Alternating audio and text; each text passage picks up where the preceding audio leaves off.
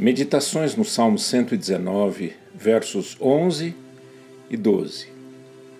Guardo no coração as tuas palavras, para não pecar contra ti.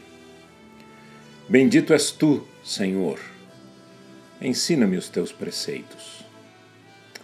Pecar é errar o alvo. Deus tem os seus planos definidos, que visam o nosso bem.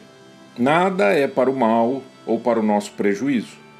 Esse então é o, o alvo da nossa existência: fazer a vontade de Deus para que tudo nos vá bem. O salmista está seguro das suas limitações e necessidades. Ele quer obedecer ao Senhor. E por isso ele resolveu que a solução para não errar o alvo, para não pecar, é guardar as palavras do Senhor em seu coração. A palavra guardar nos traz pelo menos dois significados importantes. Primeiro, armazenar. E o segundo, esconder.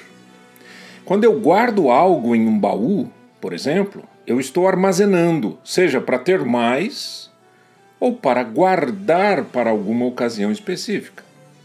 Mas também eu estou escondendo do ladrão ou das pessoas indesejadas. Assim, guardar as palavras de Deus no coração é armazenar para ter sempre e esconder para que o inimigo não as encontre. No verso 12, o salmista diz: Bendito és tu, Senhor.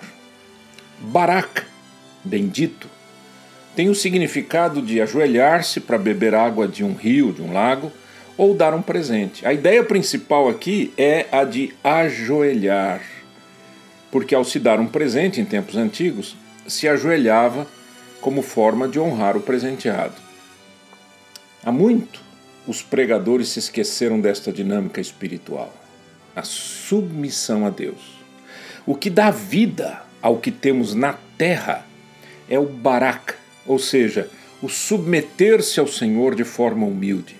E, e, e quando erramos, com o coração arrependido. Ter um relacionamento com Deus que seja baseado nessa premissa de honrar a Deus em tudo é o alvo a ser atingido.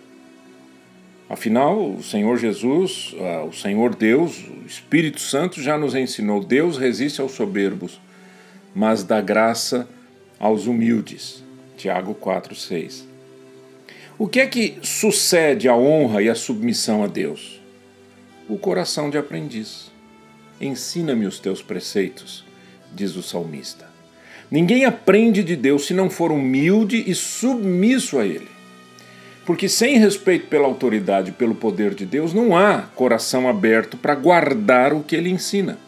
Consequentemente, não haverá armazenamento das verdades espirituais. E o resultado?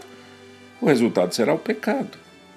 O pecado, uma vez consumado, gera morte. Tiago 1,15. Melhor guardar no coração as palavras de Deus, sempre.